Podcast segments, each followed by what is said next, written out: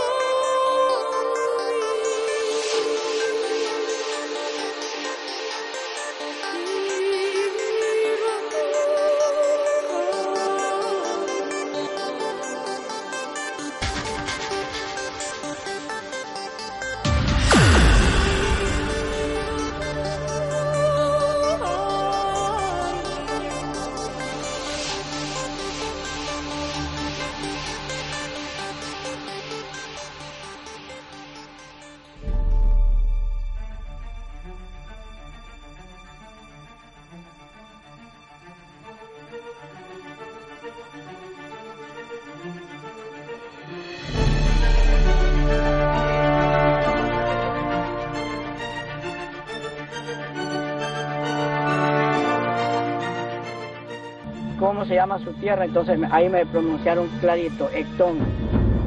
¿Y dónde queda?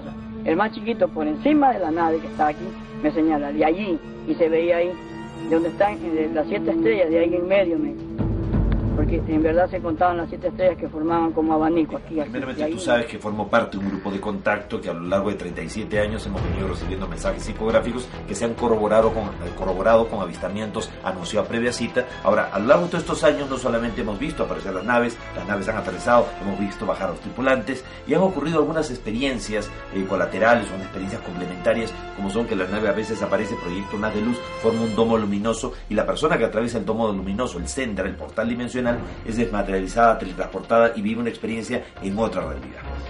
Algo así, en perfecto castellano y en mi mente. No dejes de seguir buscando. Somos seres extraterrestres que estamos entrando en contacto contigo. Vas a vivir una preparación que te llevará a conocernos físicamente. Y pedí una confirmación, algo que pudiese contrastar de que esto era real y la voz me dice que suba a la terraza de la casa. En ese momento yo vivía Primero una búsqueda, luego llegaron los mensajes mentales, telepáticos. Estos seres han desarrollado sus facultades psíquicas y posteriormente llegaron los contactos físicos. Aunque esto suena alucinante, les he visto físicamente, su apariencia es bastante humana o para ser más exacto, nosotros nos parecemos a ellos. Al menos los que hemos visto tienen cabeza, tronco, extremidades. Ellos están de son antes. Bastante más altos que, eh, que nosotros. Y Me dieron la fecha de noche que era el 3 de noviembre, el primer encuentro, y me mostraban en colores, en una forma dimensionada, a dónde tenía que dirigirme. Llegué hasta el sitio donde debía estar. De pronto hay un ruido que sale y se van así las dos naves. Una persona, yo vi que venían tomados así, las manos aquí contra las piernas. Los veo donde vienen caminando entre los árboles en el bosque. Y los veo donde vienen y veo yo que hay una luminosidad alrededor de ellos. Veo que son humanos. Vienen con trajes ajustados, luces aquí en, en el cinturón guantes como color naranja y, botas igual del mismo color. Y entonces oigo una voz que me dice, Enrique, somos incapaces de hacerte daño, cálmate. Pues yo le digo que sí, que estoy bien.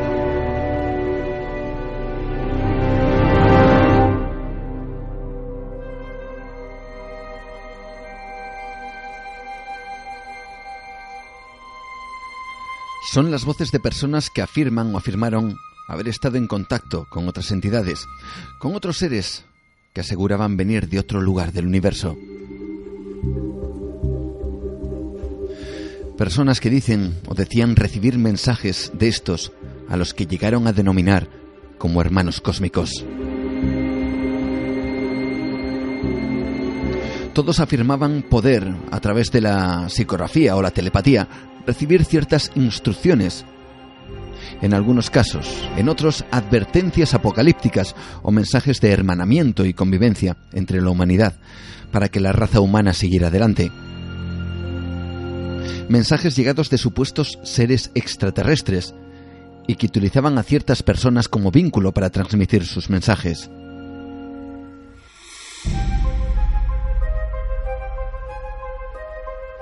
Esas personas afirmaban no solo recibir mensajes, sino incluso el haber mantenido un contacto físico directo con estas entidades. Incluso algunos afirmaban haber viajado en el interior de los objetos de los cuales venían estos supuestos extraterrestres. Todas estas personas fueron denominadas con el apelativo de contactados. Y el auténtico movimiento que produjo dichas experiencias llevó a muchísima gente a ir al encuentro de estas personas y que compartieran sus experiencias. Llegaron a formarse auténticos, grupos y algunos muy importantes y de importante calado que tenían como base principal el encuentro con estos seres, haciendo auténticas quedadas a, a, una hora y en algún lugar en concreto para el encuentro o el avistamiento previa cita con las naves en estas en las cuales se supuestamente viajaban los seres de otro mundo. Sus mensajes eran de todo tipo y los contactados afirmaban que sus experiencias eran reales. Quizá ese hubiera sido el momento definitivo en el que la humanidad hubiera podido entablar el contacto con otras entidades. Sin embargo, algo sucede.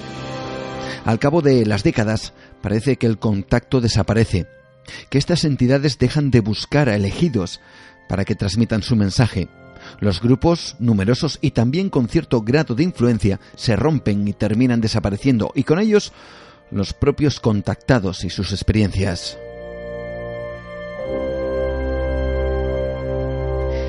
Y de todo lo que fue un auténtico boom del misterio, de repente desaparece.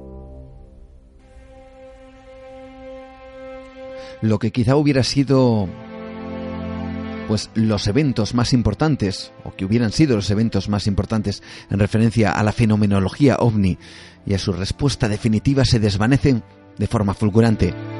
¿Pero por qué?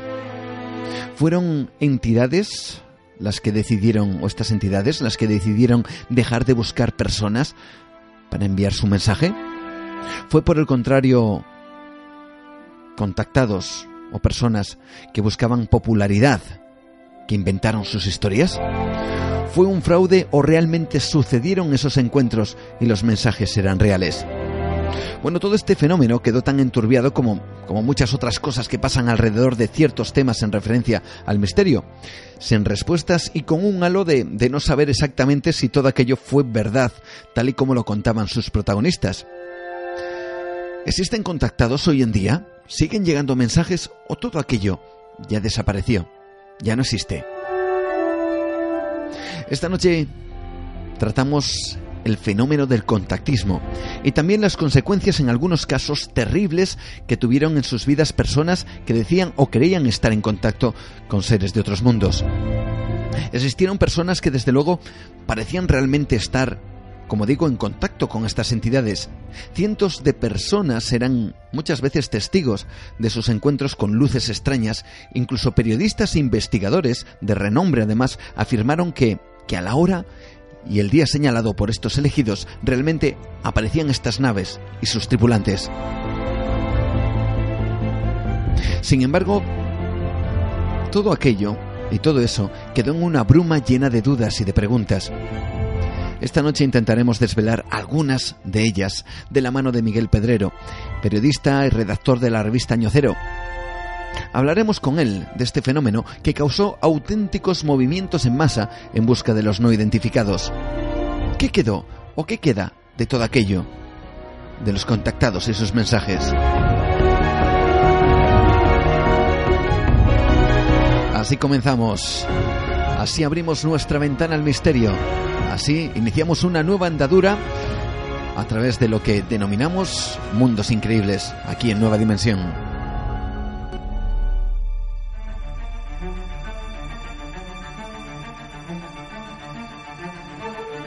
Eso será en la primera parte del programa.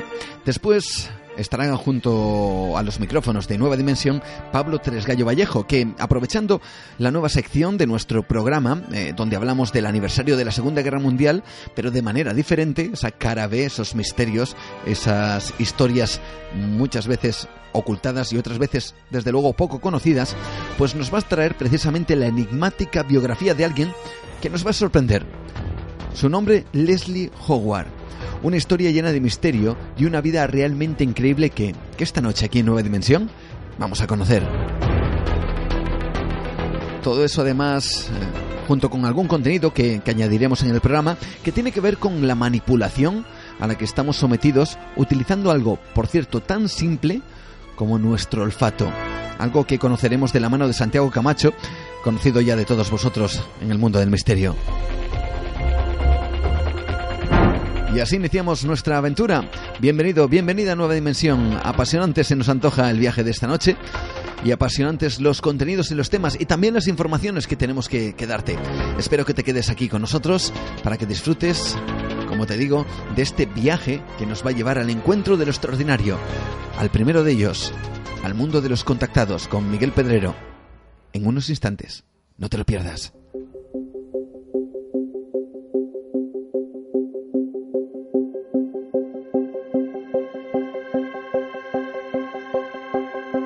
Entra en Nueva Dimensión. El programa dedicado al misterio y lo desconocido. Con Juan Gómez viaja al encuentro del misterio. Pero antes de comenzar, lo primero, por supuesto, agradecerte el estar ahí, el estar escuchándonos y, y prestando tu tiempo a, a, todo lo que tenemos esta noche que contarte. Y también agradecer, por supuesto, la buenísima acogida que, que está recibiendo ese libro que hemos eh, creado tanto Francisco Renedo Carrandi como yo mismo, Juan Gómez, eh, de Cantabria. Cantabria incógnita y misteriosa. Por cierto, te tenemos que invitar a la próxima presentación del libro que va a ser en Santander y, y además en exclusiva. Eh, va a ser el, el primer lugar donde Santander vamos a presentarlo y lo haremos eh, precisamente en el Corte Inglés, en el Corte Inglés en Santander, en su aula, en su ámbito cultural, esa, esa zona dedicada precisamente a, a, bueno, a la divulgación de, de, la cultura y esto también el misterio, que a mí no me cuenten cuentos de que el misterio tampoco es cultura porque se aprende muchísimas cosas, no solo a creer en cosas extrañas, sino también a informarse de mucho de lo que hay alrededor de nuestro mundo y de todo lo que nos rodea.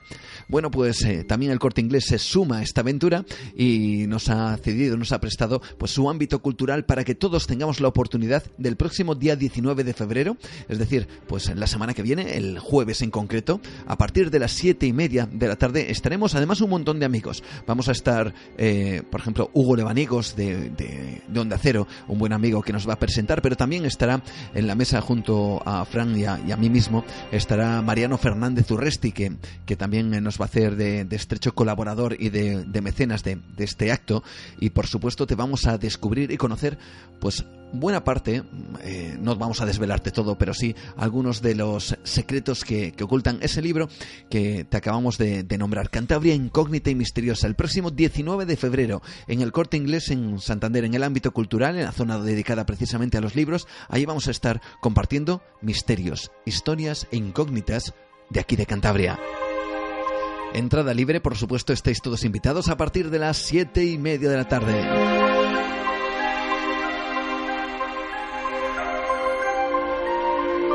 Encuentros mágicos sin duda, a través de la cultura, a través del misterio y a través de ese libro y también a través de este programa Nueva Dimensión.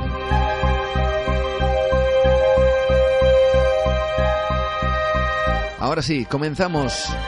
Vamos a viajar con Miguel Pedrero a ese mundo que, que quedó tan tan extraño entre tinieblas, entre la niebla, y que al final no, cuando, cuando lo miramos a través del tiempo, pues nos da una sensación de haber casi tocado algo con los dedos mágico, pero que se nos ha escapado entre, entre las manos, ¿no? Y es el tema del contactismo y lo que quizá pudo ser, pues una gran respuesta, o quién sabe, si un auténtico fraude. Ahora sí,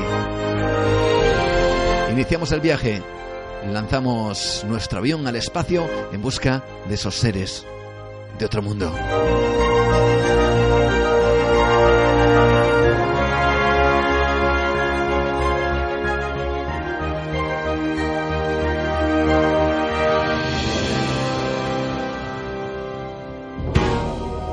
ovnis, criaturas imposibles, lugares marcados por la tragedia y lo paranormal oscuros y extraños personajes, posibles asesinatos nunca esclarecidos. Esto es lo que te encontrarás en el libro Cantabria Incógnita y Misteriosa, un viaje por los nuevos misterios en Cantabria, escrito por Francisco Renedo, reportero e investigador, y Juan Gómez, Cantabria Incógnita y Misteriosa, de Editorial Librucos, ya en tu librería más cercana, porque el misterio está entre nosotros.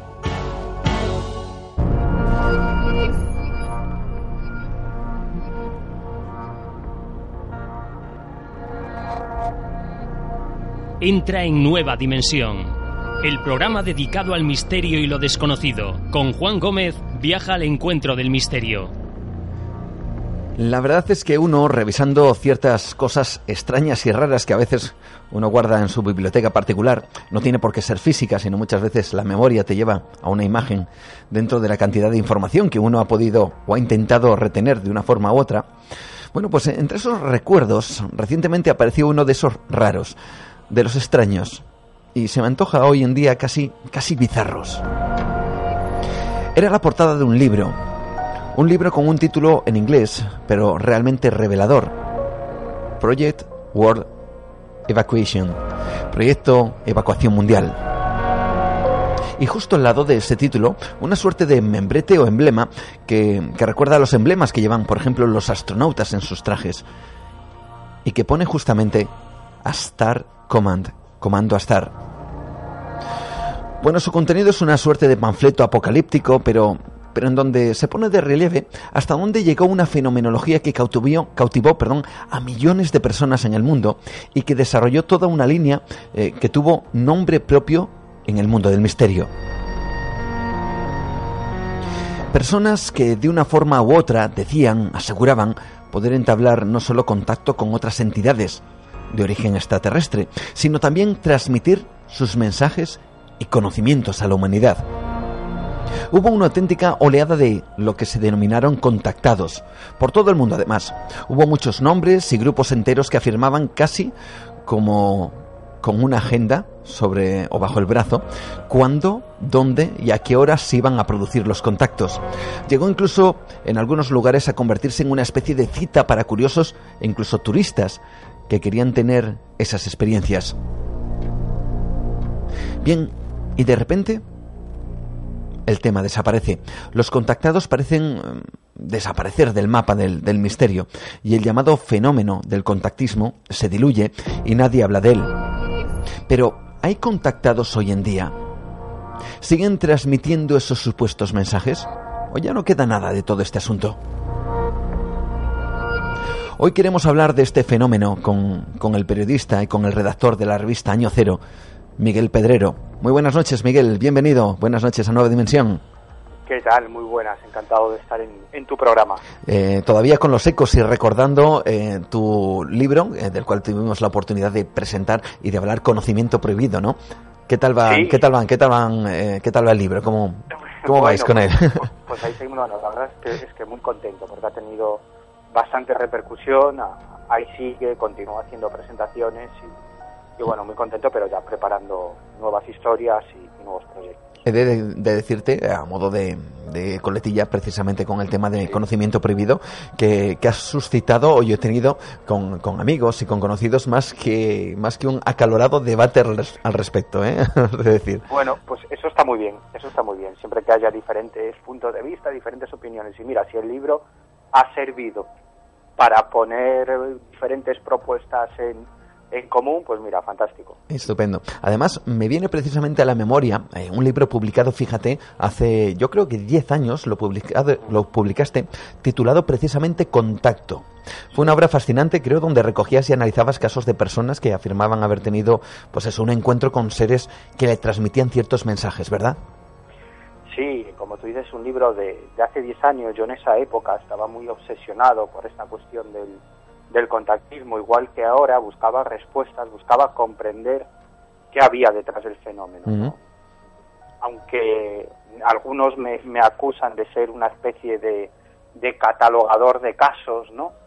De, ser una especie de, voraz tiburón que va recopilando casos y casos y casos. Sí. Eh, yo nunca me he considerado eso porque siempre he empleado los casos para tratar de llegar al, origen del fenómeno. Y en esa época uno pensaba, yo pensaba, que la respuesta al fenómeno ovni podía estar en, este asunto del, del contactismo, en este, digamos, submundo, ¿no? Porque uno pensaba, vamos, si, si, si tiene que haber alguna respuesta, pues puede estar en el contactismo, en esas personas que aparentemente están en comunicación con esos tripulantes de los ovnis o con la inteligencia que maneja el fenómeno ovni. Eso lo pensaba, con lo cual pues me recorrí España de arriba abajo, entrevistando a contactados, eh, recabando información de diferentes grupos de contacto eh, a nivel internacional, etcétera, etcétera, ¿no? Y, y bueno, he de decir que la gran respuesta no la encontré, pero sí me encontré con muchísimas otras preguntas y un montón de puertas que se abrían respecto al fenómeno ovni. Pero por supuesto no encontré esa respuesta que yo creía que iba a hallar en ese submundo del contactismo. Algunos afirman eh, que, los verdaderos contactados, los reales, quizá fueron los habitantes de otras civilizaciones, ¿no? Alguien eh, comentaba. Andreas Faber-Kaiser, incluso eh, yo recuerdo un artículo que él publicó que hablaba, pues, precisamente del contactismo en otras épocas, ¿no? Los mayas, los egipcios, los sumerios, que, dejaron el legado y que aseguraban que, que ellos, que los, los, miembros de esas civilizaciones contactaban precisamente directamente con lo que ahora denominamos como dioses, ¿no? Esos quizás sí eran verdaderos contactados o no. Pues mira, realmente no lo sé, pero, pero sí es cierto que hay, existen libros sagrados de diferentes religiones y tradiciones en distintas culturas que apuntarían sin duda en esa dirección si analizamos, como digo, esos libros sagrados, esos relatos legendarios, con, con la visión de un ciudadano del siglo XXI, ¿no? y sobre todo de un ciudadano del siglo XXI con ciertos conocimientos sobre el fenómeno no me voy a referir al Antiguo y Nuevo Testamento, sobre todo el Antiguo Testamento, donde hay pasajes que nos recuerdan claramente a un encuentro cercano con ovnis, pero obviamente nadie ha estado allí para saber qué fue lo que pasó, cómo lo interpretaron pues, siglos después los exégetas bíblicos, etcétera, etcétera, etcétera. Pero desde luego, si interpretamos, como digo, esos fenómenos eh, o los vemos con los ojos de un hombre del siglo XXI, pues, pues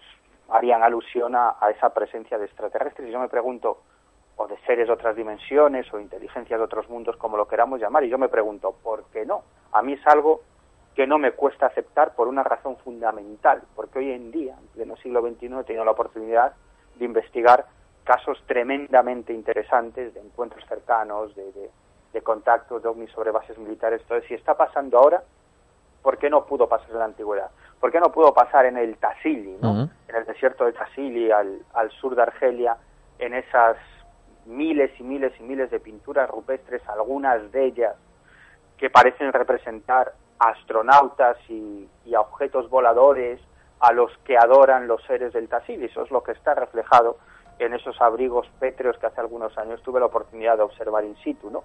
¿Por qué no?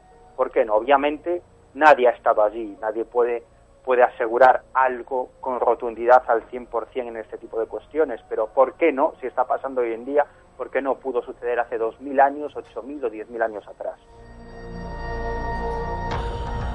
Recuerdo una de esas escenas rápidamente que están en, en, Tassili, que es una meseta, aunque la propia palabra ya es una cacofonía, porque Tassili precisamente significa meseta, y, y como hay una escena que a mí personalmente se me ha quedado grabada que le llaman el rapto, y es como una suerte, vamos a denominarlo así, porque en, a la vista de, de una persona del siglo XXI, así es como lo transformaría, ¿no? Una suerte de astronauta que parece llevarse a mujeres pues en aparente estado de gestación, ¿no? Es eh, algo realmente curioso.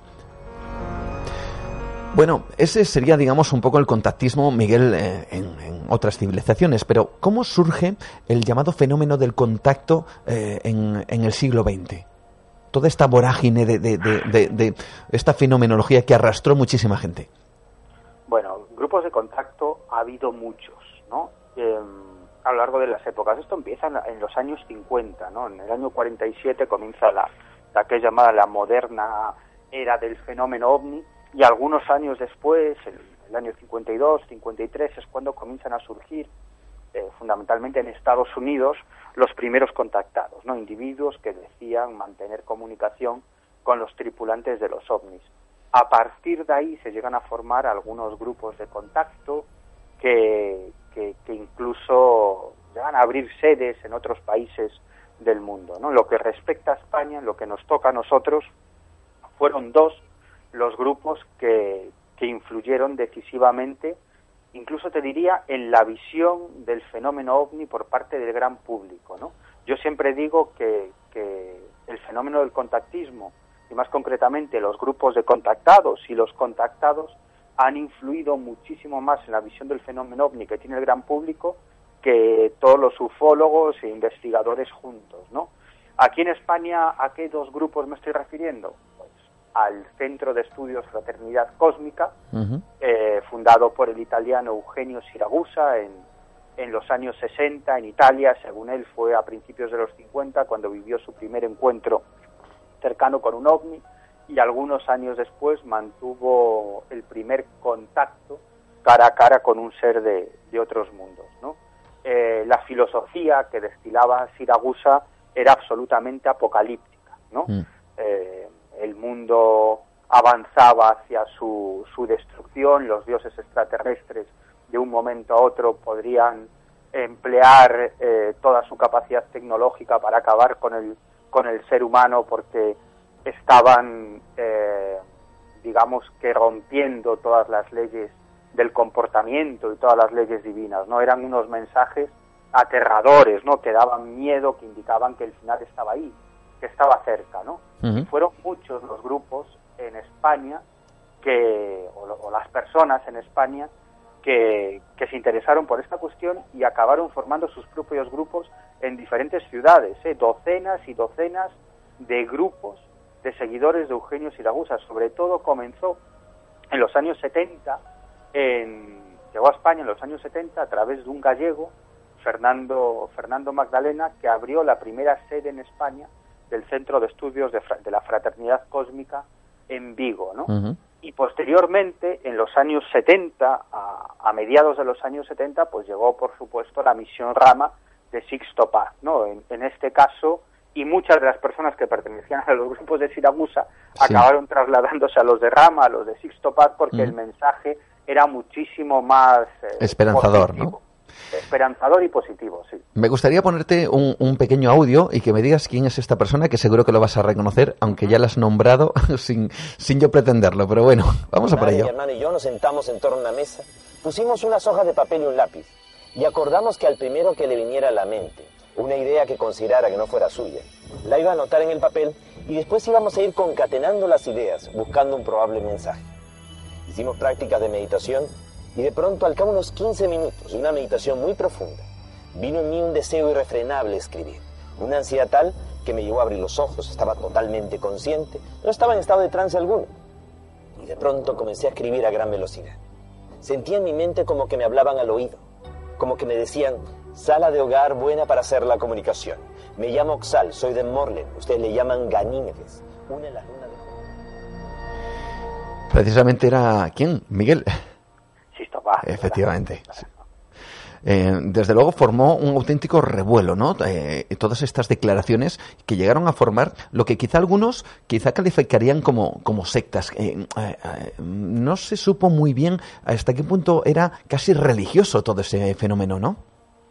Bueno, sí, sí, había una, una, una gran carga, casi diría cuasi religiosa, mucho más exagerada o, mucho más evidente y patente en los, eh, en los mensajes, en la filosofía y en la cosmogonía de Siragusa, ¿no? No tan clara, no tan clara en las de Misión Rama, al menos en principio, ¿no?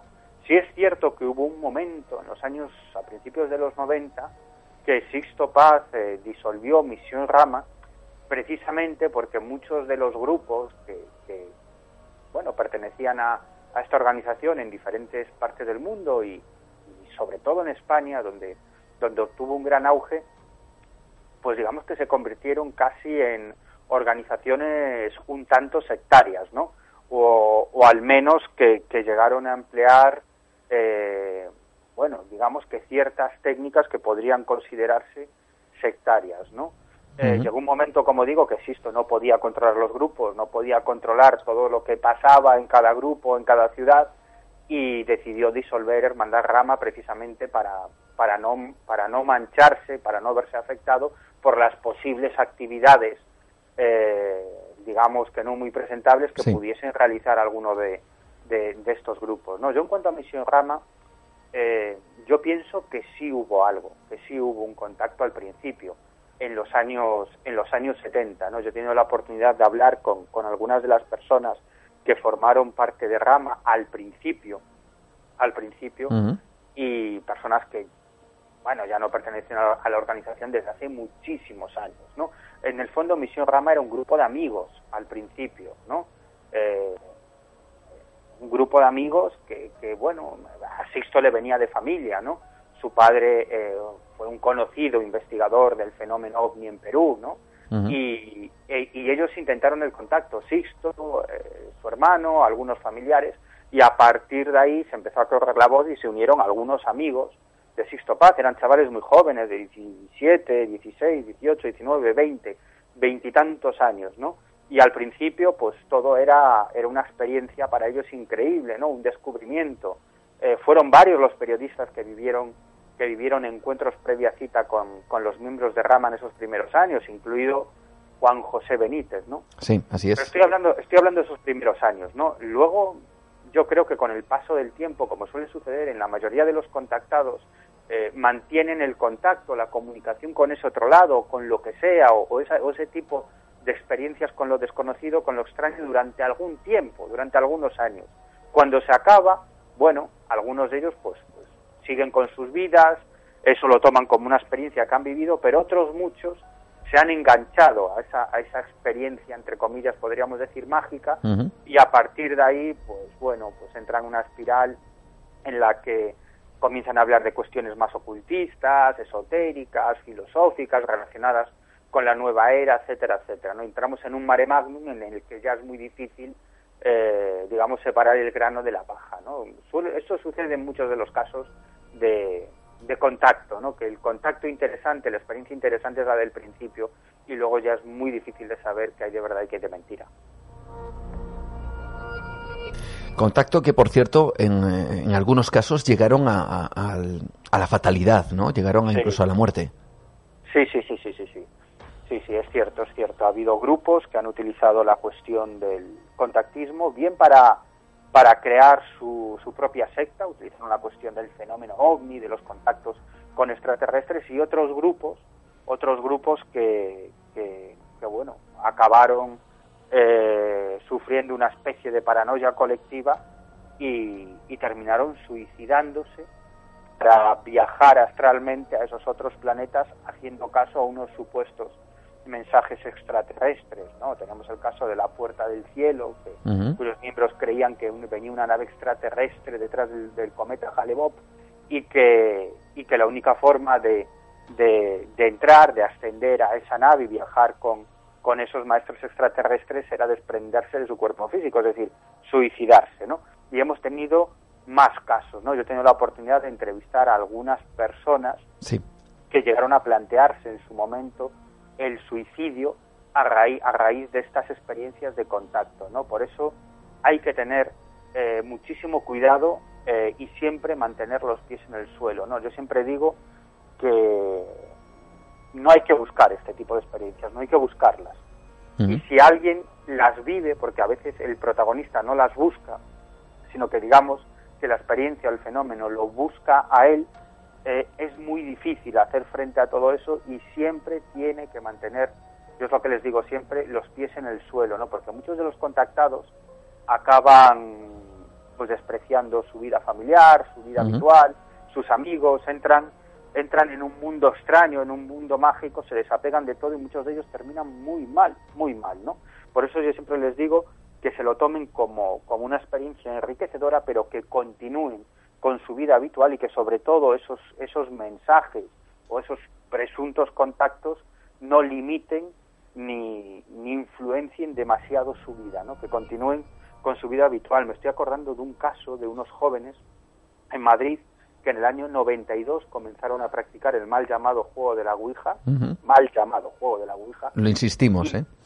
Sí, sí, sí, es importante, es importante esto porque es muy fácil hacer que la, que la Ouija funciona y, y a raíz de este mal llamado juego muchas personas han quedado muy tocadas, muy afectadas y algunos llegaron incluso al suicidio. No es el caso de estos dos jóvenes que conectaron con, con una entidad que se identificó como un ser extraterrestre con el que mantuvieron diversos contactos. Luego apareció otro ser extraterrestre que decía que, que, tenía mayor elevación espiritual. A partir de ahí los contactos que primero se hacían a través de la Ouija eh, se realizaron empleando el fenómeno de la mediumnidad, es decir, ese, ese supuesto ser extraterrestre, digamos que, poseía, entre comillas, el cuerpo de uno de, estos muchachos y, y, ofrecía, y ofrecía mensajes. ¿no? Pues en un momento determinado, este ser que sabía todo de sus vidas, ¿no? absolutamente todo, qué hacían, con quién iban, cuáles eran sus pensamientos más íntimos, estos jóvenes llegaron a engancharse a la experiencia, se pasaban tres o cuatro tardes a la semana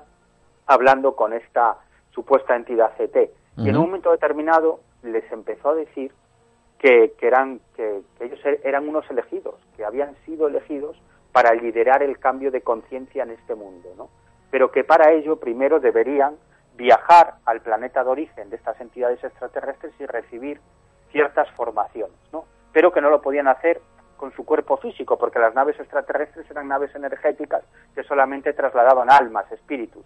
Por lo tanto, lo que deberían hacer era desprenderse de su carcasa física. En ningún momento, a través de, de la Ouija ni, ni, a través de la mediunidad, esta no. supuesta entidad utilizó la palabra suicidio. Siempre decía desprenderse de su carcasa física. Y finalmente, por una serie de mensajes que no estaban muy claros, estos dos jóvenes se echaron atrás, pero si no fuera por esos mensajes de corte religioso un tanto estúpido, lo hubieran hecho. ¿Con quiénes estaban conectando estos, estos muchachos?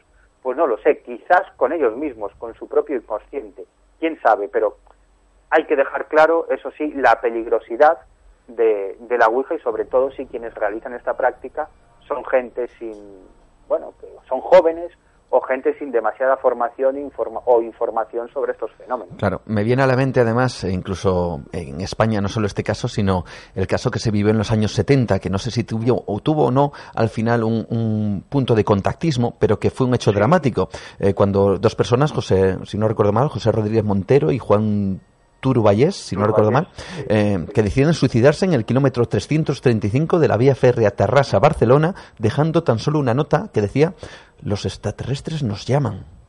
Sí, sí, sí, eran dos individuos introducidos en ciertos grupos eh, contactistas de la España de, de la época. Uh -huh.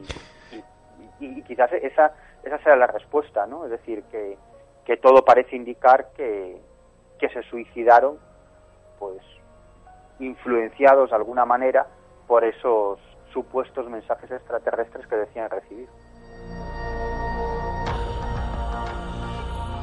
Y de repente, Miguel, eh, parece que todo este esta fenomenología o esta tendencia, yo no sé cómo llamarlo, todavía no lo tengo muy claro, pues parece que se diluye en el tiempo, que de repente los contactados ya no son contactados, que el, fenómeno del contactismo eh, más bien eh, suena a, a, alucinación, incluso se oyen las eh, voces de fraudes y, y, el tema desaparece y parece que, que, que ya no hay contactados, que ya eh, todos se han metido en una cueva y, y no quieren salir o ¿Qué, qué hay de, de verdad en, en, en, todo el fenómeno del contactismo a día de hoy? Bueno, eh, eh, esta cuestión tuvo un repunte en los años finales de los 80 en España a raíz de un avistamiento ovni de un objeto luminoso que finalmente eh, nunca pudo ser identificado convenientemente, ¿no?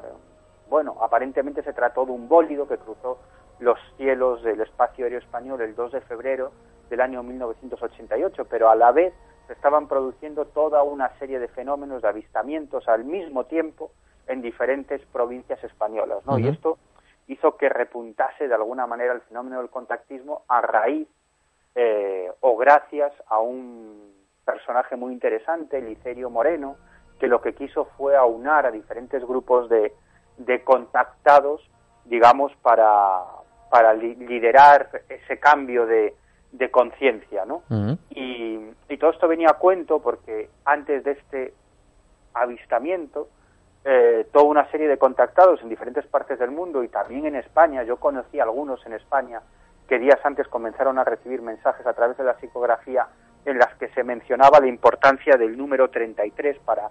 La clave, la clave 33, sí señor. La clave 33 para ese cambio de conciencia. Y el 2 del 2 del 88, 33 días después del inicio del año, y cuando quedaban 333 días para el final de, de, ese año y precisamente cuando numerológicamente ese 2 del 2 de 1988 precisamente suma 3, ¿no? Bueno, pues todo eso, todo eso, ¿no?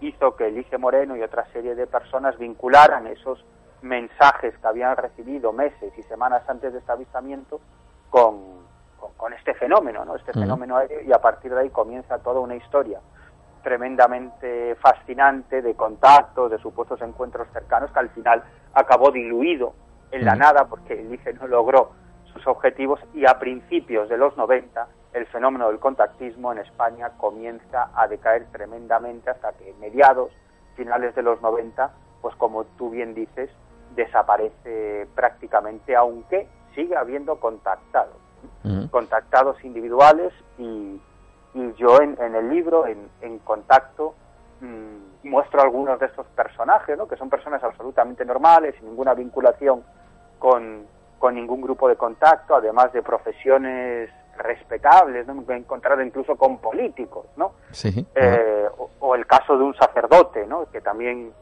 doy a conocer en, en el libro, que dicen haber mantenido contactos con seres de otros mundos y sobre todo haber protagonizado esos encuentros previa cita, ¿no? Con esas con esas supuestas naves de otro mundo, ¿no? Y no hace tampoco demasiado he estado pues siguiendo otros casos de contactismo muy interesantes, ¿no? Por lo tanto, yo supongo que, bueno, lo sé, ¿no? que, el, que el fenómeno sigue ahí, sigue vivo, sigue vigente, pero a nivel más individual, ¿no? No, no, no se da ese fenómeno de, de los grupos de antaño.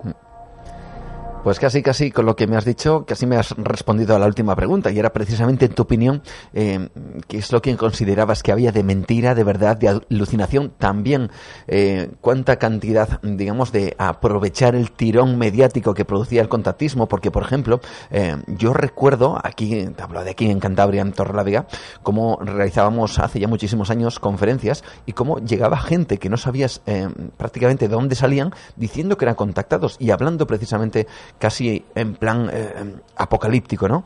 Y, uno piensa, bueno, ¿qué fue de todo aquello? Eh, y si realmente, como bien dices, todavía queda alguno, y si alguno de ellos puede ser incluso fiable en cuanto, no sé, no sé si en su experiencia, pero sí al menos en lo que él crea que es verdad, que ha tenido realmente una experiencia de, de contactismo real. Bueno, hay, hay, muchísima paja, ¿no? Muchísima paja. Yo siempre digo que, que, yo en, en, esa época, hace unos 10 años, incluso antes, cuando comencé a interesarme por este fenómeno, eh, recopilé muchos de esos mensajes extraterrestres, ¿no?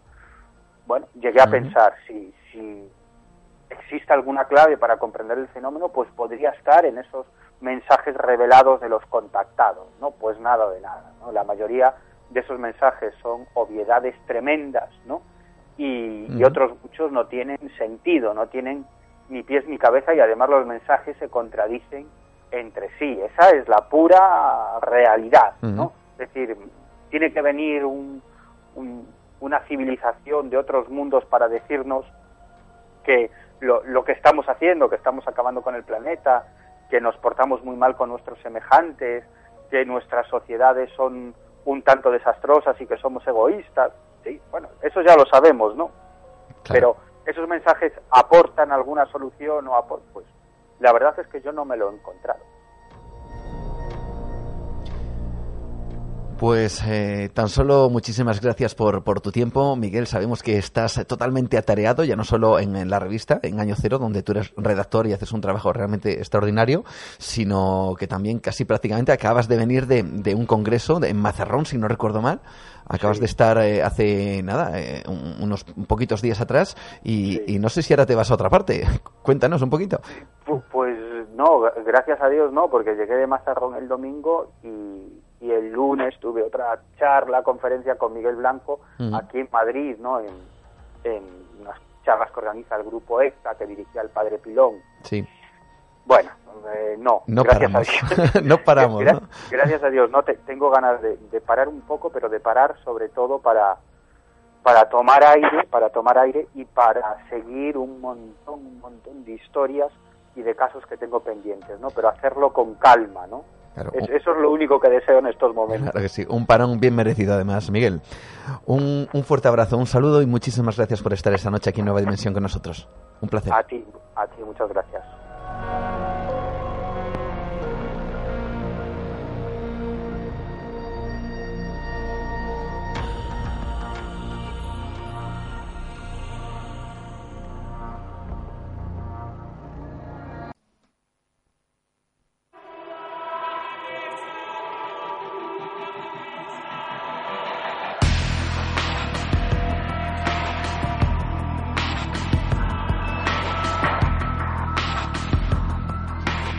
El mundo del contactismo, el fenómeno de los contactados, esos mensajes que, que al final, como hemos podido hablar y comentar con Miguel Pedrero, parece que todo aquello pues eh, al final desapareció, Eh, se quedó precisamente pues en una época donde el fenómeno ovni pues tuvo pues vamos a decir, una repercusión realmente importante y quizá hubo personas que, que, que sí, que quizá tuvieron experiencias realmente extrañas y que quizá también tuvieron la, la convicción de que contactaban con, con seres venidos de otro planeta, pero también seguramente dentro de todo aquello había mucho fraude y mucho oportunista.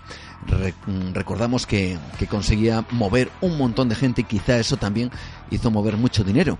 Eh, no sabemos a ciencia cierta cuál era el porcentaje de cada uno de los de los eh, de los contactados, cuáles eran los reales, los que ellos creían o se creían a sí mismos reales y cuáles eran los que se adherían a este fenómeno por interés propio. Quién sabe si algún día aquellos que, que están por encima de nosotros, quién sabe si mirándonos de la misma manera que nosotros miramos a otros mundos e intentamos explorar vida, pues algún día decidan, si es que así lo, lo deciden hacer, pues entablar ese deseado y esperado contacto.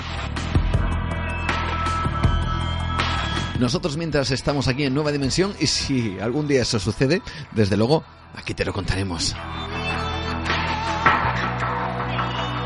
Y hablando precisamente de contactos, una buena manera de contactar con el programa es eh, a través de las siguientes vías que te voy a comentar ahora mismito. Ya sabes que estamos presentes a través de nuestro email. Puedes enviarnos un email para todo lo que quieras, ¿eh? Siempre, eh, lógicamente, que sea con respeto, ¿vale? Pero todo lo que quieras a través de nueva dimensión arroba radioestudio 88 con número 88.com.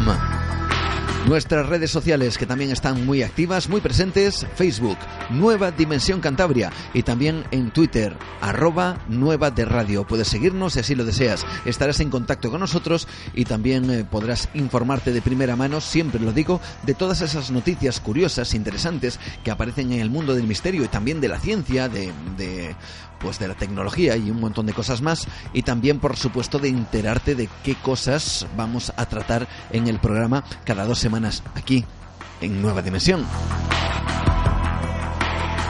Y también recordarte otra cita, otra cita en la cual vamos a estar en contacto más directo, de, de persona a persona, de tú a tú, de, de cara a cara, y es precisamente el próximo 19 de febrero, la próxima semana, el jueves, a partir de las 7 y media de la tarde en el Corte Inglés. Vamos a presentar ese libro, Cantabria Incógnita y Misteriosa. Estaremos nosotros, no son los, autores, eh, yo mismo, Juan Gómez, también, por supuesto, Francisco Renedo Carrandi, que nos va a comentar sus investigaciones que ha querido plasmar también en ese libro, y además acompañados por Hugo, Hugo Levaniegos de Onda Cero con Mariano Fernández Urresti, historiador, investigador conocido de todos en el mundo del misterio y estaremos los cuatro en esa mesa para hablar de esta Cantabria incógnita y misteriosa el próximo día 19 a partir de las, de las siete y media de la tarde en el Corte Inglés en Santander. Os esperamos, entrada totalmente libre.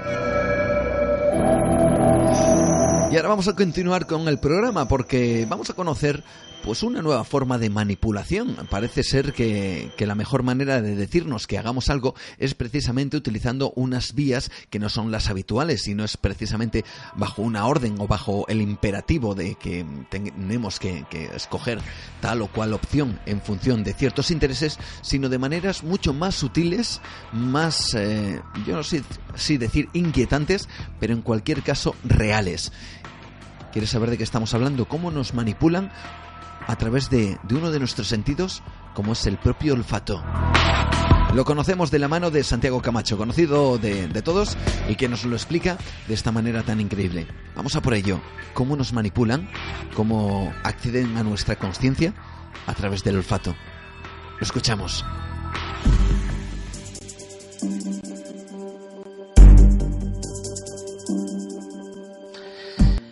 Muchos habréis leído o habréis visto la película de El perfume. Es una obra en la que eh, el protagonista, que es un perfumista con tendencias homicidas, eh, pretende encontrar un olor, pretende encontrar una fragancia que le permita manipular a voluntad la mente humana. Parece muy extravagante, pero no lo es. El sentido del olfato es muy diferente de los otros sentidos, es nuestro sentido más primitivo. Para que os hagáis una idea, ahora mismo me estáis escuchando. Ese sonido pasa a través de una serie de filtros críticos. Eh, pasa por vuestra parte consciente. Vosotros, aparte de estar pendientes de lo que yo digo, estáis pendientes del tono de mi voz y eso os permite formaros una opinión, que os caiga más o menos bien, que me creáis más o no. Eso eh, es, digámoslo así, la magia de la parte consciente de nuestro cerebro. Pero eh, el olfato va por unos registros completamente diferentes. Lo que entra por el olfato entra como un misil a lo que se denomina el sistema límbico. El sistema límbico rige nuestras emociones, es la parte más automática y más primitiva de nuestro cerebro y también la más manipulable, es sobre la que menos control consciente tenemos. Fíjate, por ejemplo, que habrás sentido muchas veces eh, que un determinado olor, el olor a pan caliente, eh, olores de tu casa, el olor eh, de la comida de tu madre, te evoca una serie de recuerdos de una forma que no puedes controlar y además de una forma muy viva. Pues bien, esa es la magia del olfato y es una magia a la que esos poderes no te creas que se han podido sustraer y es una tentación muy grande para utilizarla. Por ejemplo, los militares. Los militares se han centrado en el olor posiblemente más legendario de todos, lo que se denomina el olor del miedo. Existe el olor del miedo. Eh, cuando en las películas vemos a alguien que se enfrenta a una fiera salvaje y de repente un experto le dice, eh, tranquilízate porque pueden oler nuestro miedo, tiene completa razón. Ese olor del miedo existe. Y de hecho, unos experimentos llevados a cabo por DARPA, la Agencia de Proyectos Avanzados de la Defensa, no solo lo demostraba, sino que además intentaba darle un uso práctico. Veréis, cogieron a un grupo de 20 soldados y lo pusieron a correr en una cinta estática hasta que comenzaron a sudar y pudieron recoger ese sudor. Ese digamos que es el sudor normal, era el olor normal de esas personas. Luego, después de darles un breve curso de paracaidismo, los lanzaron desde un avión. Una experiencia traumática, una experiencia en la que todo el mundo en su primer salto tiene miedo. Y también aislaron ese sudor y compararon y encontraron que había una serie de sustancias diferentes, que aquello olía distinto. Las aislaron y eso era el olor del miedo. ¿Y para qué querían utilizar el olor del miedo? Pues por ejemplo, para conocerlo y poder detectarlo. Hay unos sensores que se denominan narices electrónicas que pueden detectar los componentes químicos que hay en un determinado olor. Si por ejemplo ese olor del miedo lo vemos en un personaje sospechoso que va a abordar un avión, pues a lo mejor existen más posibilidades de que sea un terrorista suicida. O, por ejemplo, también eh, si eso sucede en otro lugar, como en un control de carretera, en una zona conflictiva como el Líbano, pues eh, evidentemente las, las posibilidades de que sea así se multiplican. Pero el empleo de este olor del miedo iba mucho más allá, porque no era solo detectarlo, también era utilizarlo. Querían crear una bomba de terror, una bomba de miedo, un arma química no letal que pudieran lanzar contra una posición, por ejemplo, una unidad enemiga, y que las personas que estuvieran en ese lugar se sintieran aterrorizadas de forma inexplicable sin saber por qué, paralizadas por el terror, de forma que los soldados aliados pudieran tomar esa posición casi sin disparar un tiro. Imagínate lo que haría, por ejemplo, en un sitio donde se quiere generar un pánico, como una gran aglomeración de personas. En manos de, de un terrorista, por ejemplo, sería un arma terrible. No todas las investigaciones militares sobre el tema de los olores han sido eh, tan eh, concretas, algunas han sido incluso bastante bizarras. En 2008 se entregaban los premios Ig Nobel. Los premios Ig Nobel es como los premios Nobel, pero al revés. Eh, tratan de premiar las investigaciones científicas completamente reales, más extrañas, más descabelladas que se han llevado a cabo a lo largo del año. Y ese año ganaron los laboratorios de la Fuerza Aérea, los laboratorios Wright, que habían desarrollado una cosa que denominaban la bomba gay.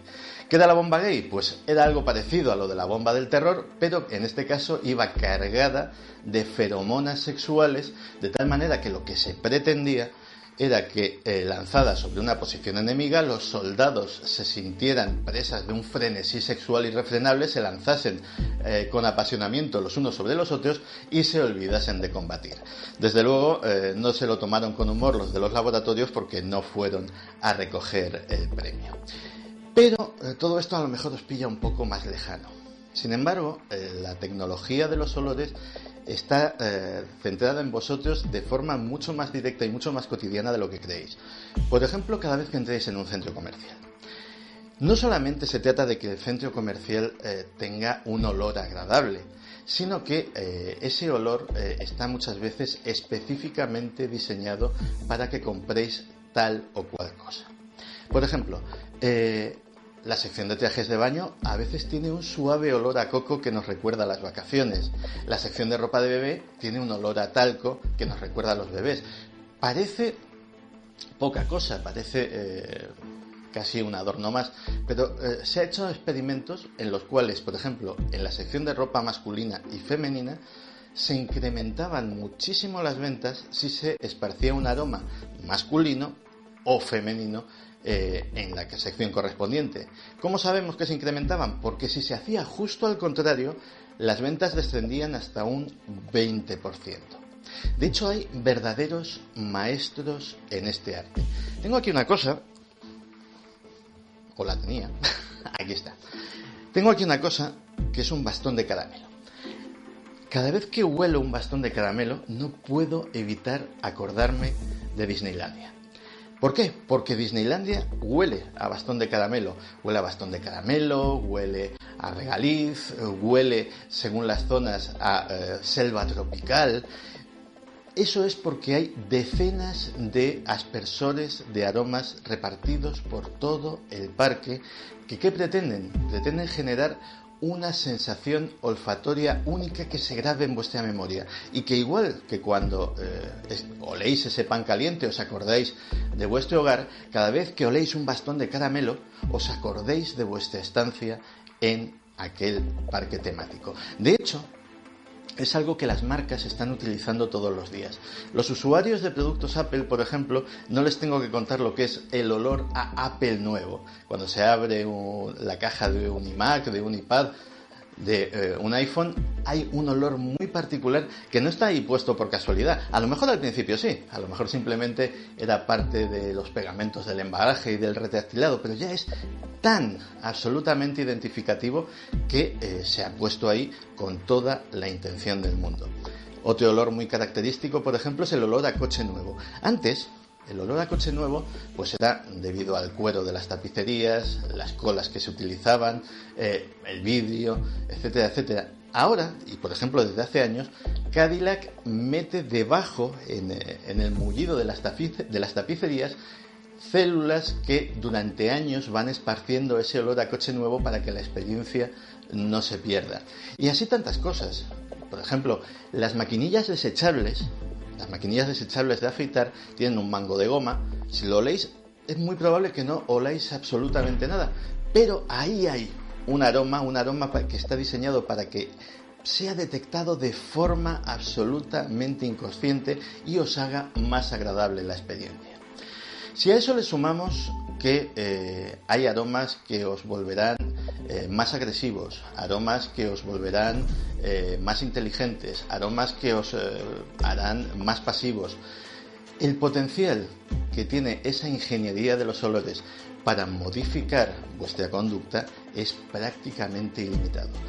Así que aquí tenemos una cosa que huele a chamusquina en estos días extraños.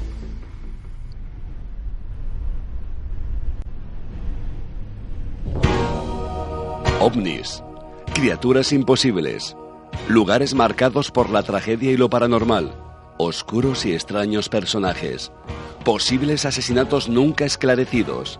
Esto es lo que te encontrarás en el libro Cantabria Incógnita y Misteriosa, un viaje por los nuevos misterios en Cantabria, escrito por Francisco Renedo, reportero e investigador, y Juan Gómez, Cantabria Incógnita y Misteriosa, de Editorial Librucos, ya en tu librería más cercana, porque el misterio está entre nosotros.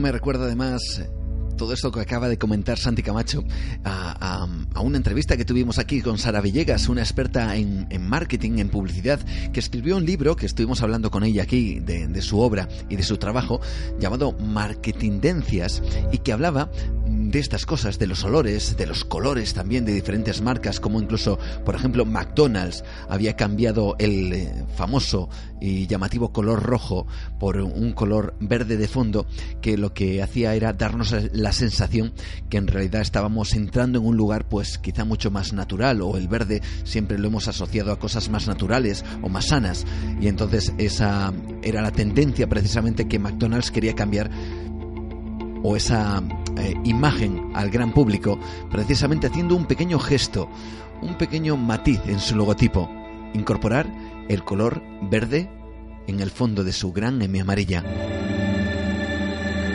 E incluso también otras cosas más inquietantes como recuerdo que Sara Villegas nos comentaba que había auténticos maniquís que grababan a las personas y grababan precisamente a dónde miraban, dónde se fijaban más los clientes dentro de lo que era el atuendo que el maniquí podía llevar para, para poder conocer mucho más acerca de nuestra forma de, de acercarnos a, a todo aquello que tiene o es susceptible de ser comprado.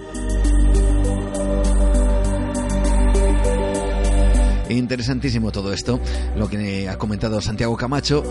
Algún día recordaremos quizá algún pasaje de esa entrevista con Sara Villegas, que, fue bastante amena, bastante también tenía sus momentos divertidos, pero también sus momentos inquietantes acerca de esa manipulación que hacen eh, pues ciertos sectores, sobre todo empresariales, para que nuestras eh, manos se dirijan a ciertas marcas en vez de a otras. Continuamos adelante, esto es Nueva Dimensión. Te recordamos nuestras vías de contacto. Nueva Dimensión arroba radioestudio88.com, el email. A través de las redes sociales, en Twitter, arroba nueva de radio, puedes seguirnos si quieres, y a través de, de por cierto, también, que están todos nuestros programas, también se me olvidaba decírtelo, iVox.com en nuestro podcast y por supuesto en Facebook, Nueva Dimensión Cantabria. Cambiamos nos vamos a nuestra sección que nos hace viajar en el tiempo y en la historia.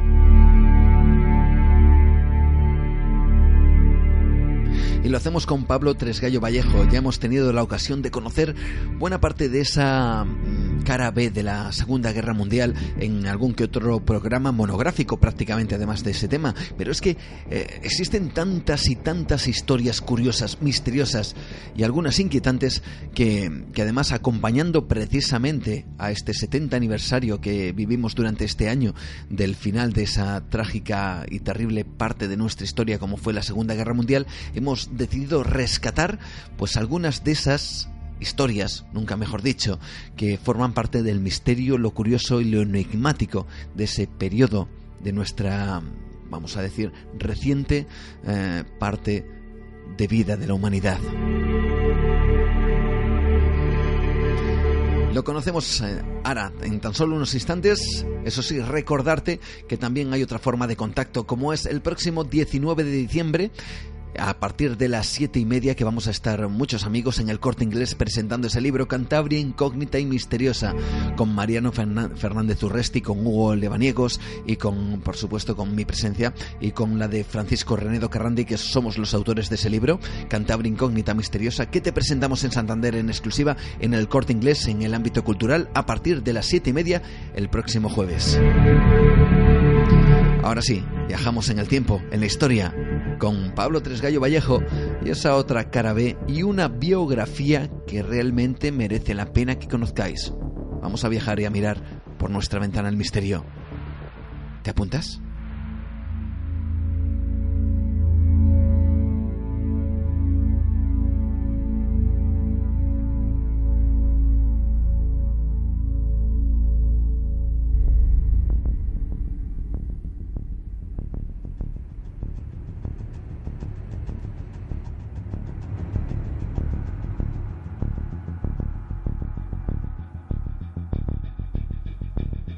Como ya iniciamos la semana pasada aquí en Nueva Dimensión, hemos decidido recordar y celebrar.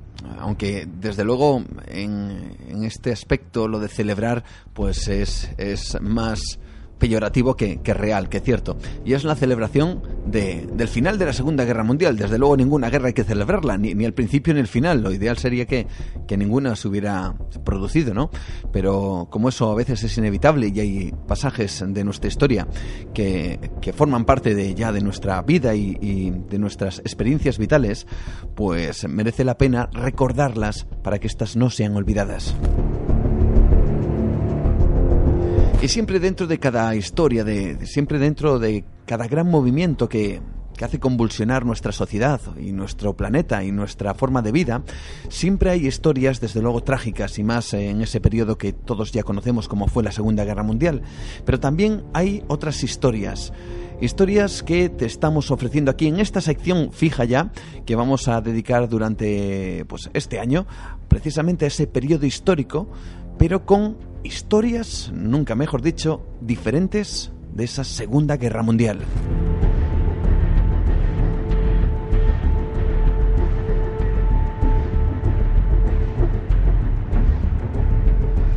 Y desde luego que mejor que, que, tener la compañía una vez más de Pablo Tresgallo Vallejo, escritor, investigador y auténtico amante y conocedor de toda esa época, que yo diría que cada vez que vienes eh, nos sorprendes aún más con, con las cosas que, que, uno se encuentra porque parece que está todo dicho, parece que está todo, todo hablado, que hay documentales, libros, eh, películas, bueno, en fin, y hay una serie de, de, personas que desde luego están muy dedicadas a, esta, este periodo de la, de la historia y ya parece que todo se sabe, pero vaya sorpresas que nos traes aquí en el programa dedicado precisamente a ese periodo de, de tiempo, ¿no? Pablo, Buenas noches y bienvenido. Hola, buenas noches, Juan, otra vez. Buenas noches, eh, bienvenido una vez más a esta sección y, y yo me dejo llevar, la verdad, porque eh, esto aquí no hay guion ninguno, eh, a pesar de que alguno lo pueda pensar, pero yo me quedo casi en las manos de Pablo para que él vaya guiándonos a través de este viaje que queremos hacer en esta parte del programa, un viaje que nos va a llevar, eso sí, a, a un nombre en concreto. A mí me gustaría, eh, lo primero, que, que, nos dieras unas pinceladas o que pusiéramos algo, yo no sé. Yo creo que mejor pon algo, a ver si la gente lo reconoce y luego ya empezamos a hablar del personaje en cuestión. Vamos a por ello, vamos a poner este trocito de diálogo y a ver si alguien reconoce de dónde procede. No, I, I don't love you. It's a lie. Well, even if it is a lie, do you think I'd go off and leave Melanie and the baby? Break Melanie's heart? Scarlett, you mad? You couldn't leave your father and the girls. I couldn't leave them. I'm sick of them. I'm tired of them. Yes, you're sick and tired. That's why you're talking this way. You've carried the load for all of us. But from now on, I'm going to be more help to you, I promise. There's only one way you can help me. Take me away. There's nothing to keep us here. Bueno, hemos escuchado un diálogo en inglés, pero queríamos sacarlo eh, con las voces originales porque mm. uno de esos eh, personajes es el protagonista de esta, de esta sección y, y, de esta historia que nos has traído, ¿no? Que tienes entre manos. Pues sí, no, no, sé si la gente ha reconocido de qué película es este diálogo, es de la famosísima y mítica Lo que el viento se llevó. Uh -huh. Y el personaje en cuestión del que vamos a hablar es el, el del actor británico que interpretó al personaje de Ashley Wilkes en la, en la famosa película, que es nada más y nada menos que Leslie Howard. Eh, si me imagino que casi todo el mundo habrá visto la película, pues eh, Ashley era un, un personaje en el, eh, por el cual eh, Scarlett O'Hara bebía los vientos, pero Ashley no le hacía mucho caso. Uh -huh. y esta es una escena en la que vemos pues, que él, digamos, que, que, la rechaza, más o menos, ¿no? Y es quizás sea el personaje más, más conocido que ha interpretado Leslie Howard, aunque hizo bastantes más. Actor, ya conocemos su faceta como actor, pero ¿qué tiene que ver este actor, eh, alguien dedicado al mundo de la farándula, con la Segunda Guerra Mundial y no solo eso, sino con, yo no sé si con el misterio, la curiosidad o la biografía de este Como tú bien has dicho, este me, personaje. me dejas un poco, eh, te dejas un poco en mis manos, tú no sabes Sí. muy bien de lo que voy a hablar y así tú te sorprendes también igual que el oyente. Venga, adelante. La vida de Leslie Howard, eh, su vida privada, eh, yo creo que ningún personaje que pueda haber interpretado, ni siquiera el mismísimo Ashley Wilkes, eh, puede llegar a lo que él vivió en, en vida. Es una vida absolutamente apasionante. Es un guion de película eh, tremendo. Yo, yo le veo un potencial para hacer una película. Eh, Voy a intentar explicar un poquitín cómo llegó a, a ser lo que fue. Aparte de su vida como actor, tenía otra vida paralela, digamos, ¿no? Es una de las grandes incógnitas de la, de la Segunda Guerra Mundial, de los, de los otros personajes que desaparecieron en, en la guerra y que probablemente, pues la verdad es que yo creo que nunca vamos a, a saber qué es lo que realmente ocurrió. Eh, Leslie Howard viajaba en un avión civil y fue derribado por unos aparatos alemanes, por unos Junker concretamente, pero no fue un derribo sin más. Es decir, ya que derriben un avión civil no es muy normal y luego veremos a ver por qué. Y, hombre, da, da pie a, muchas e inquietantes interpretaciones, ¿no? Digamos que Leslie Howard nació en Londres, vamos a ver un poco su biografía muy, muy brevemente, porque también su, su, su salto a ser actor también es muy curioso. Él nació en 1893 y combatió en el ejército británico en la Primera Guerra Mundial. Eh, era un hombre muy decidido, muy echado para adelante, aunque a pesar de ese aspecto igual así como más refinado, débil.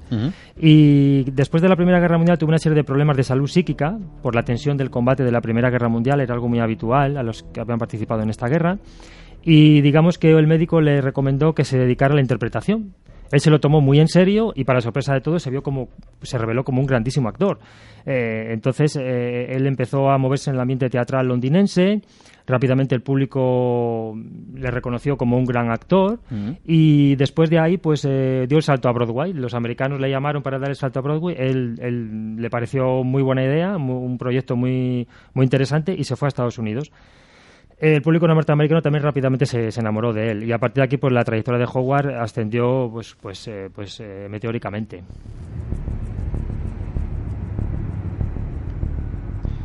Primera de las sorpresas, eh, la Primera Guerra Mundial eh, Ujú. le produjo ese, ese estrés postraumático que podríamos decir. Y qué curioso, ¿no?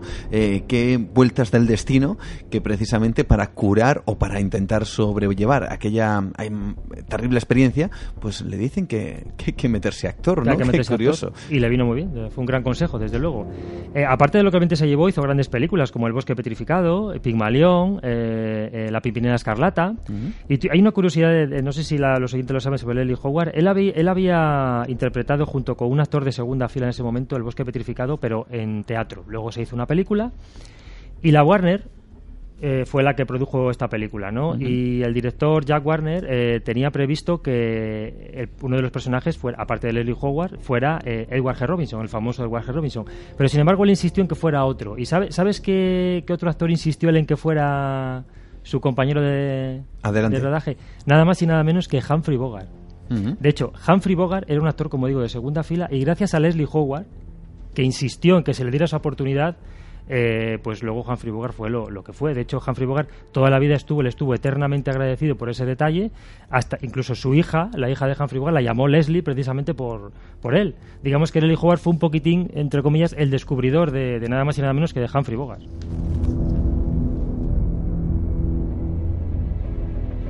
Bueno, pues poco a poco nos vas sorprendiendo con esa biografía de actor y que realmente le, le fue bastante bien. Pero hay mucho más. Es un personaje interesantísimo. Bueno, aparte de su carrera como actor, que bueno, tampoco hemos venido aquí a hablar de su carrera como actor, pues no se limitó solamente a interpretar esos papeles en el cine, sino también a interpretar otros papeles fuera, del, fuera de, la, de la pantalla. Y cuando estalló la Segunda Guerra Mundial, él se ofreció personalmente de forma muy decidida al servicio de, de su país. Y en un principio él se dedicó sobre todo a hacer actos propagandísticos antinazis, incluso películas, documentales, todo echando peste sobre los nazis, ¿no?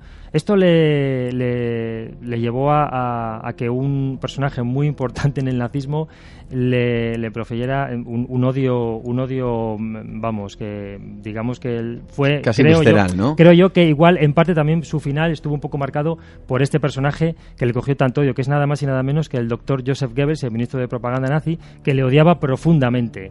Eh, y yo creo que vamos a ver luego un poquitín su final, que quizá algo, algo Goebbels también, también tuvo que ver, ¿no? Eh, como digo, su voz se prestó a, lanzar mensajes antinazis, a documentales, a películas y bueno, lo que quería era un poco proporcionar a la, población británica pues ánimo y recordemos que también estaban los ataques aéreos contra Inglaterra y bueno, pues digamos que la, moral de, la población no estaba en su mejor momento. Y él, se prestó a todo esto. Eh, su final, su final, como digo, fue el derribo de un avión, un avión DC-3 de pasajeros, había salido, este avión era conocido como el Ibis, este modelo, ¿no? Y él salió del aeropuerto Lisboeta de, Portela y, este avión fue derribado. En el avión, aparte de él, viajaba Alfred Chenholz, entre, entre otros, que era su, su, agente. Este nombre es importante, luego, luego veremos por qué. Muy importante. Eh, es, era un hombre muy supersticioso, Leslie Howard, porque en, en, un principio iban 14 personas en el pasaje se dieron de baja dos y solo se pudo recuperar una, o sea, se, ocupó una de las bajas, se sustituyó. Entonces al final eran 13. Eso a él no le gustó nada, era un tío muy supersticioso y ya lo del 13 ahí ya no, no, no le iba mucho, ¿no?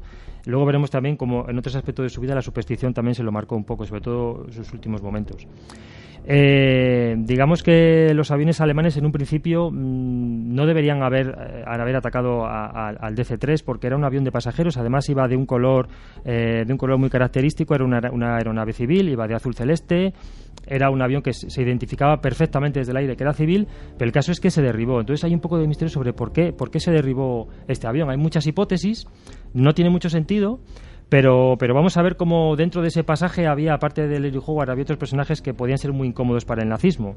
Eh, también se puede pensar que simplemente el sol le deslumbró a los, a los pilotos alemanes, no se dieron cuenta y por un error. Bueno, a mí eso. Mm, a mí eso me cuesta un poco creer. Yo creo que ellos tenían más o menos idea de quién iba o de quién podía ir dentro, que no es lo mismo los que iban que los que ellos creían que iban dentro.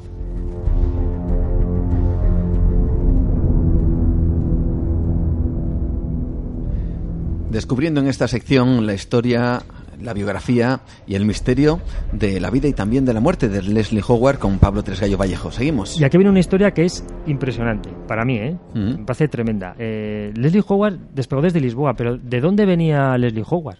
Pues es que Leslie Howard venía de España. Había estado nada más y nada menos que dos meses en España. ¿Y qué había hecho aquí? Pues en principio él vino con una, con una misión teoría muy una visión una misión muy banal que era simplemente dar unas conferencias sobre Hamler en el Instituto Británico de Madrid simplemente para eso. Eso era en principio en teoría a lo que venía Madrid no lo que pasa es que Madrid y Lisboa era un hervidero de espías. O sea, eran, eran digamos, los dos, dos centros muy, muy importantes, y no los más importantes dentro de Europa, de, donde, se movía, donde se movían los espías un poco a sus anchas, ¿no? Eh, como digo, él estuvo dos meses en España y el motivo de la Lisboa fue que era, era volver a Inglaterra, pero volvía a través del aeropuerto de, de Lisboa.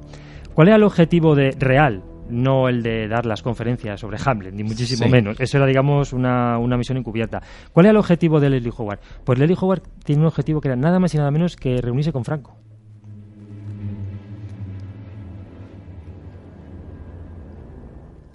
Él se quería reunir con Franco porque él trabajaba para los servicios eh, secretos eh, ingleses y, y, él, y él creían que era un, un agente muy valioso, muy conocido para llegar, digamos, hasta Franco y darle un mensaje que el mismísimo Churchill quería dar a, Franco. No era nada más y nada menos que simplemente que no apoyara a Alemania, que no se uniera al eje.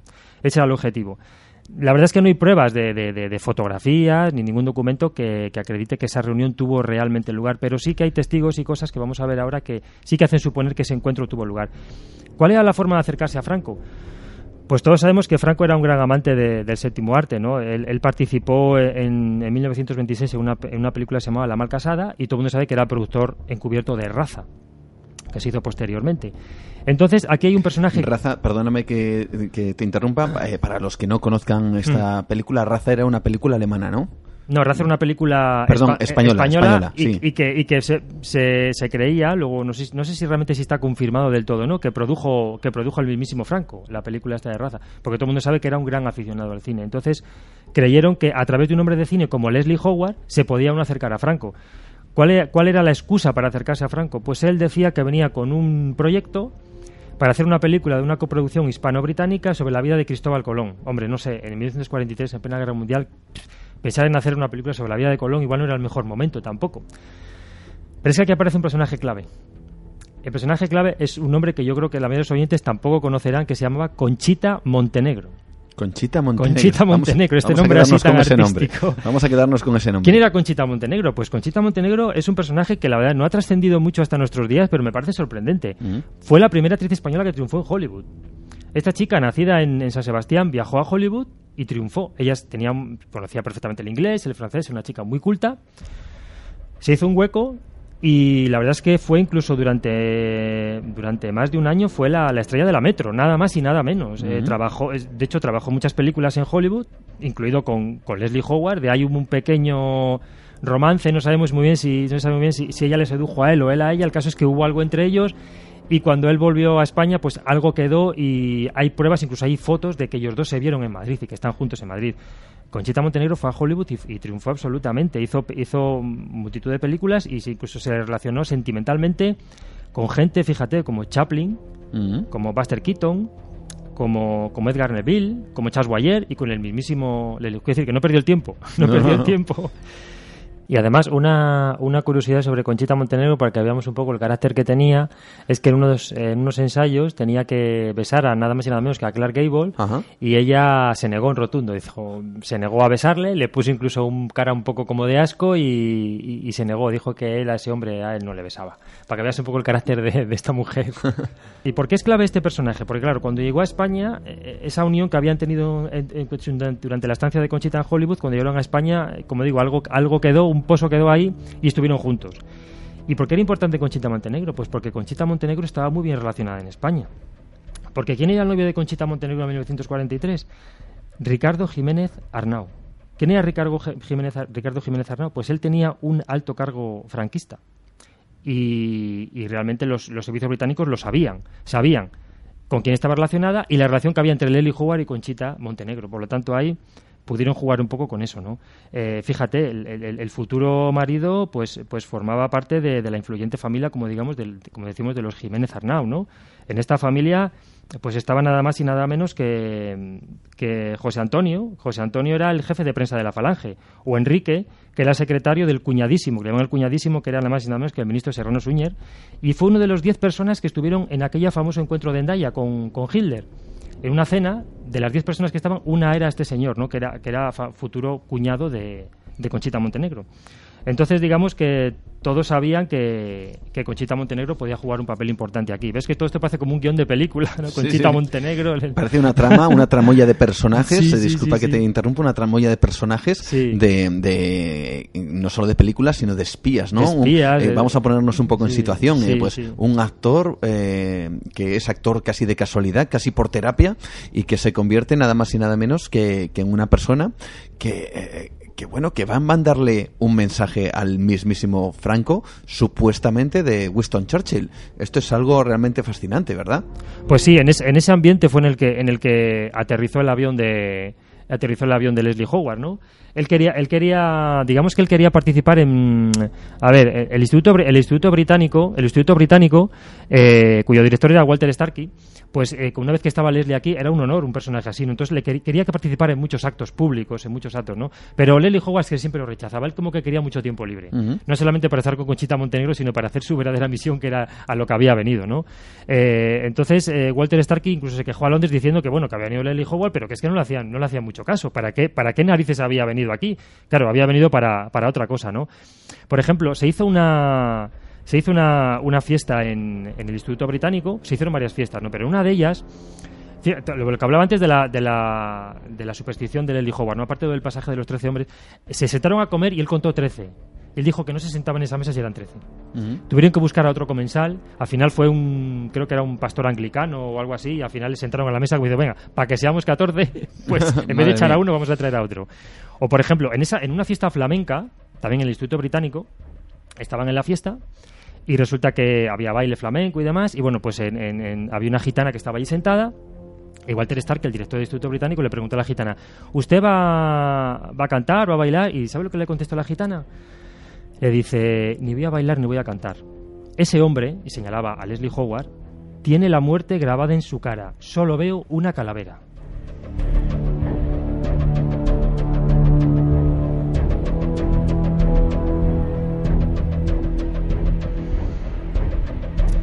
Seguimos adelante con esta historia fascinante y con esta sección y con este personaje. Pues sí, la verdad es que a pesar, a pesar de todo, parece ser que todo esto no, no impidió que, se reuniera con Franco, con Franco. ¿Y por qué lo decimos así? Pues porque Conchita Montenegro, que vivió 95 años, murió en el 2007, es decir, no hace tanto, ella no quiso morirse sin reconocer el valor de Leslie Howard. Ella decía que, que, gracias, hombre, quizás exagerando un poco, ¿no? Pero que gracias a él España no entró en la guerra, no sé si tanto.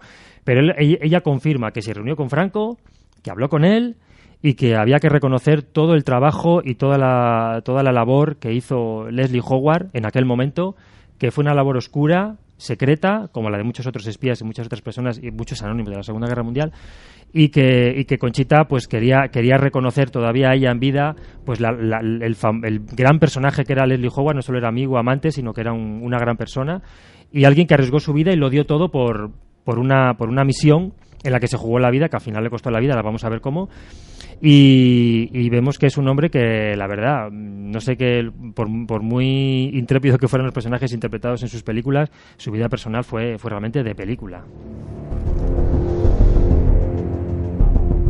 Vamos a, a, conocer cómo murió y una cosita que nos has dejado, que no me gustaría que no se nos olvidara, mm.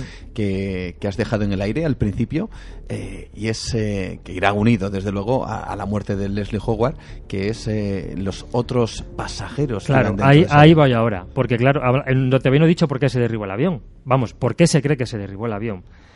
Pues aquí hay una última, hay una última sorpresa. ¿Sabes dónde se derribó el avión? No. No, pues en las costas gallegas. El avión de Leslie Howard fue derribado en las costas gallegas. Las costas gallegas, a pesar de España no entrar en la guerra, era una zona muy conflictiva. De hecho, hay unos 25 submarinos nazis hundidos en las costas gallegas. Es un dato uh -huh. sorprendente. Pues eh, cerca de Cedeira hay una placa conmemorativa que recuerda el, el, derribo de este avión y el hundimiento en el mar. ¿no? Pero vamos a ello. ¿Por qué hay sospechas de que se pudo derribar este avión quizá de pasajeros? Como hemos dicho, iban 13, 13, 13 era, la tripulación eran de 13 personas, ¿no? el pasaje, 13 personas. Aparte de, Leslie Howard, iba un personaje muy conocido para los nazis que se llamaba Wilfried Israel. ¿Y quién era este hombre? Pues este hombre era un judío muy influyente, él tenía un negocio muy importante en Alemania, consiguió escapar. ¿Y a qué se dedicaba este hombre desde, desde, desde el exilio? Pues a intentar que todos los, todos los, todos los judíos que conseguían escapar de, del Reich, pues darles, darles protección. Y él tenía una organización que intentaba, para que cuando acabara la guerra, intentar ayudar a todos estos judíos que fueran a Palestina. Por lo tanto, era un personaje muy odiado por los nazis. Este personaje eh, viajaba en el mismo avión que, que, Leslie Howard. Y luego al principio nombrado a Alfred Chenholz. Uh -huh, Dices, bueno, es. Alfred Chenholz, bueno, pues nadie le conoce, ¿no? Pues este personaje, aparte de ser el contable de Leslie, fíjate qué casualidad, era el doble de Churchill.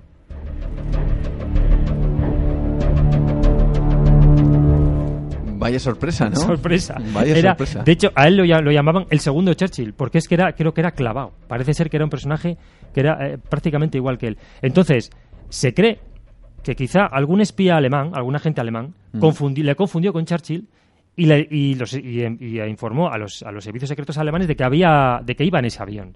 ¿Por qué? Porque de hecho además podía coincidir, porque eh, en es, por esas fechas Churchill había estado en Gibraltar. Y es cierto que alguna vez desde Lisboa Churchill cogió un avión para volver a Inglaterra. Por lo tanto, juntas Leslie Howard, que era odiado por los nazis, sobre todo por Joseph Goebbels. Tienes a, a este judío tan influyente al que era odiado profundamente por el régimen del Reich. Y tienes al doble de Churchill pensando que era él, pues hombre, mm, era un cóctel ahí muy, muy explosivo y podemos decir que a pesar de ser un avión civil, quizá había estos motivos fueron los que los que se decidieron los alemanes para, para, derribar a, al avión donde viajaba Leslie Howard.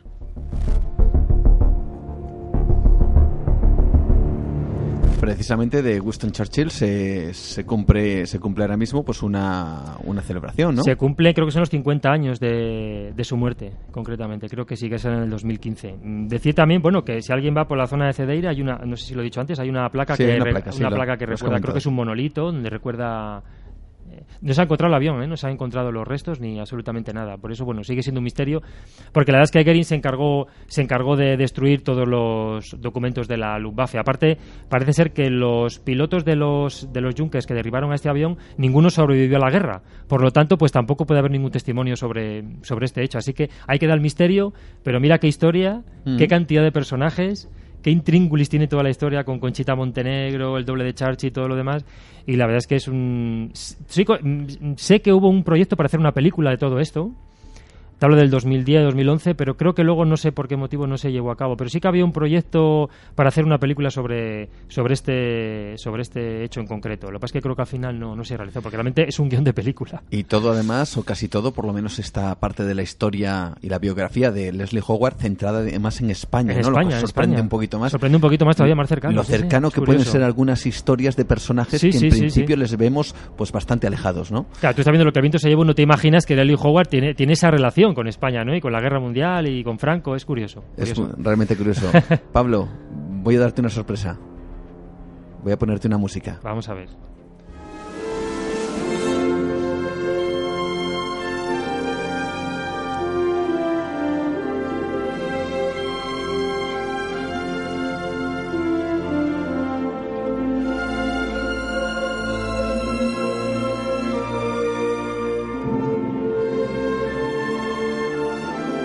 Al, al, principio de la sección decíamos eso de si reconocíamos ¿no? esas voces.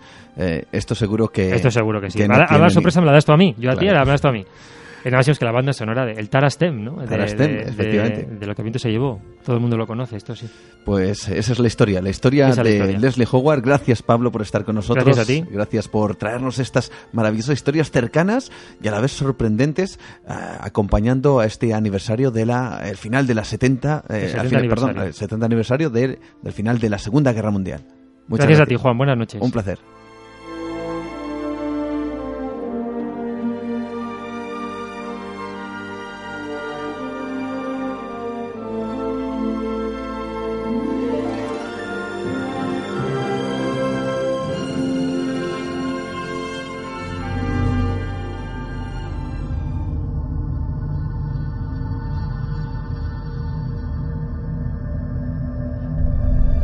Y así llevándonos o dejándonos arrastrar por, por el viento de, en este caso, de esas melodías mágicas de esa película y de la curiosa, intrigante y misteriosa también biografía de uno de sus actores, Leslie Howard, pues nos vamos a dejar también arrastrar por la melodía de, de nuestra sintonía habitual que nos dice que poco a poco tenemos que ir cerrando nuestra ventana al misterio.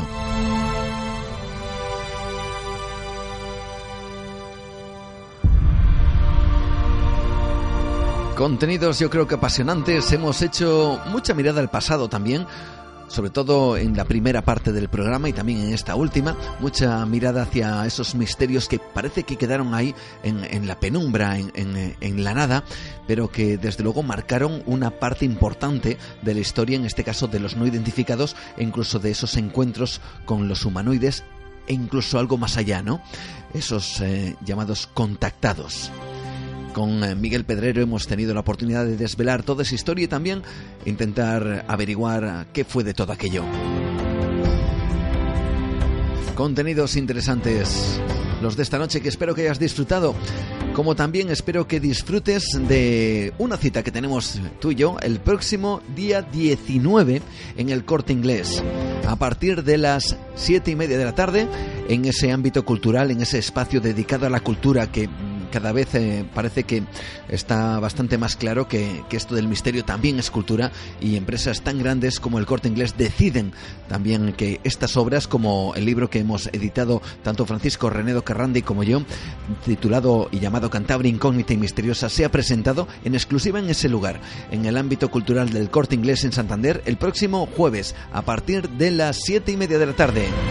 Entrada totalmente gratuita, libre y además eh, estaremos acompañados de buenos amigos como te hemos comentado a lo largo del programa con Hugo Levaniegos. Eh, pues eh, un auténtico crack en esto de las ondas eh, y, compañero y amigo también de, de, Onda Cero y por supuesto con ese gran historiador, conocedor de muchas facetas del mundo del misterio llamado Mariano Fernández Urresti que va a ser mecenas y que van a ser los, los guías de esa historia mágica, enigmática y misteriosa y por supuesto Francisco Renedo Carrandi y yo mismo presentando ese libro en Cantabria, incógnita y misteriosa.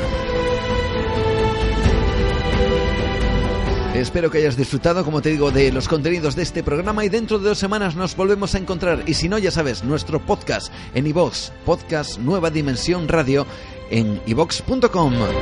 Un fuerte abrazo, saludos. Dentro de dos semanas nos encontramos aquí en Nueva Dimensión con más misterios. Buenas noches.